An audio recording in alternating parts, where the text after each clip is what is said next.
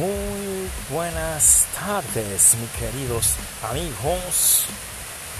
En la tarde de hoy, Dios nos ha bendecido con esta hermosa lluvia, porque el calor era bastante agobiante.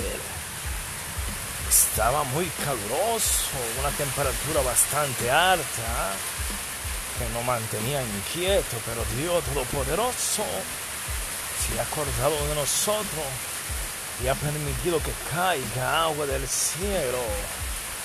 Disfrútala, vívela. Y si te puede bañar en ella, recuerda que un día fuiste niño. Siempre, siempre recuerda que estamos viviendo un mundo turbulento. Así que déjate llevar por ese mar de emociones positivas. Sé feliz, vive feliz, acepta a los demás, perdona. Recuerda, mundo positivo, mente sana, cuerpo sano, propósito y legado de vida. Hasta la próxima.